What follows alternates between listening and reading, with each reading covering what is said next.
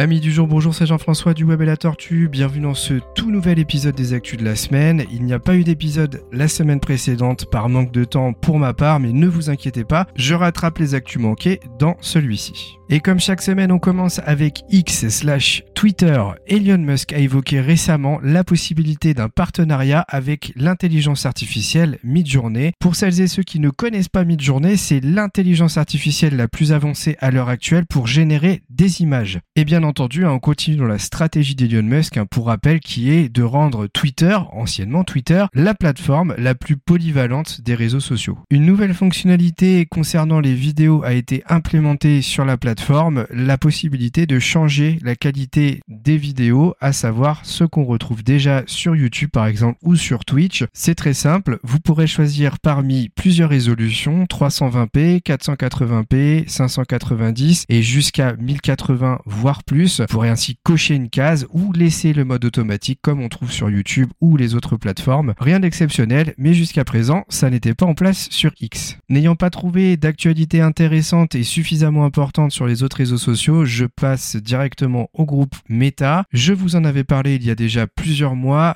Meta vous propose de payer un abonnement si vous ne voulez pas que eh vos données personnelles soient exploitées par Facebook. Sachez qu'actuellement, 28 ONG exhortent les régulateurs européens à s'opposer à la formule payante de Meta, justement. Il est donc fort probable que même si Facebook met en place ce système, eh bien, derrière, qu'il y ait une forte bataille juridique qui s'engage. On passe à Instagram qui teste actuellement une nouvelle option vous permettant de générer un arrière-plan d'image alternatif pour faciliter les commandes in-stream, c'est-à-dire quand vous êtes en live. Ainsi, eh bien, l'outil va détecter votre arrière-plan et vous séparer de celui-ci pour que vous puissiez incorporer d'autres visuels qui vous seront proposés par l'application. À noter que cette option sera disponible sous la forme d'un sticker qui s'appelle Backdrop sur l'application en anglais.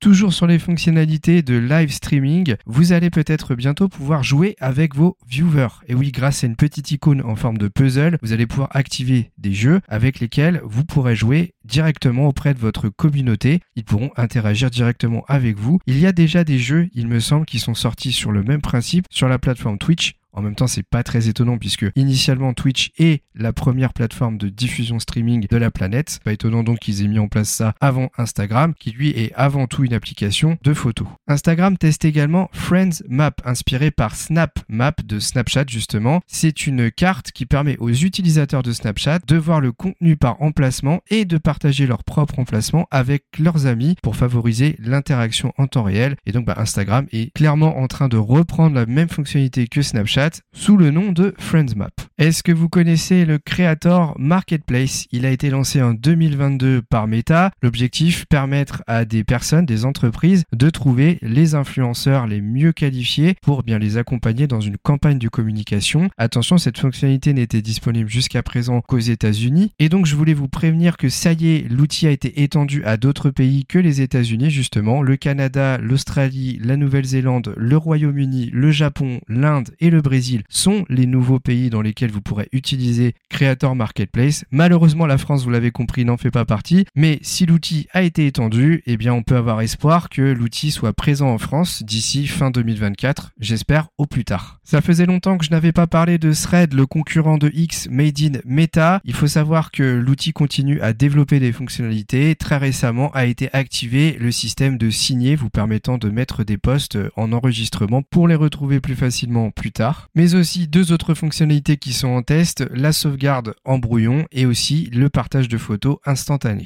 Pour rappel, il y a quelques mois, lorsque l'application avait été annoncée, on ne savait pas trop quel allait être son positionnement, est-ce que ça allait être une application à part entière, et finalement, eh bien, elle a été un peu fusionnée ou intégrée comme une option supplémentaire à Instagram. C'est pour cela que le plus grand communicant sur la plateforme n'est autre que Adam Mosseri, le créateur d'Instagram qui est très actif actuellement sur Thread. Enfin, on termine ce podcast des actus de la semaine par WhatsApp. WhatsApp qui est en train d'intégrer sur son application une option qui vous permettra de définir à l'avance la qualité d'envoi des vidéos que vous voulez envoyer à vos contacts. Ainsi, vous n'aurez plus à le faire à chaque envoi puisque l'option sera sélectionnée par défaut dans vos réglages. Voilà, finalement, malgré l'épisode qui n'a pas eu lieu la semaine dernière, eh bien, il n'y avait pas grand chose à se mettre sous la dent durant ces deux dernières semaines, justement. L'épisode est déjà terminé. J'espère que malgré tout, il vous aura plu. N'hésitez pas à échanger avec moi sur ce podcast via YouTube et également, si possible, à mettre 5 étoiles sur les plateformes d'écoute que vous utilisez pour nous rendre plus visibles. Merci et à très bientôt pour un nouvel épisode des Actus de la semaine.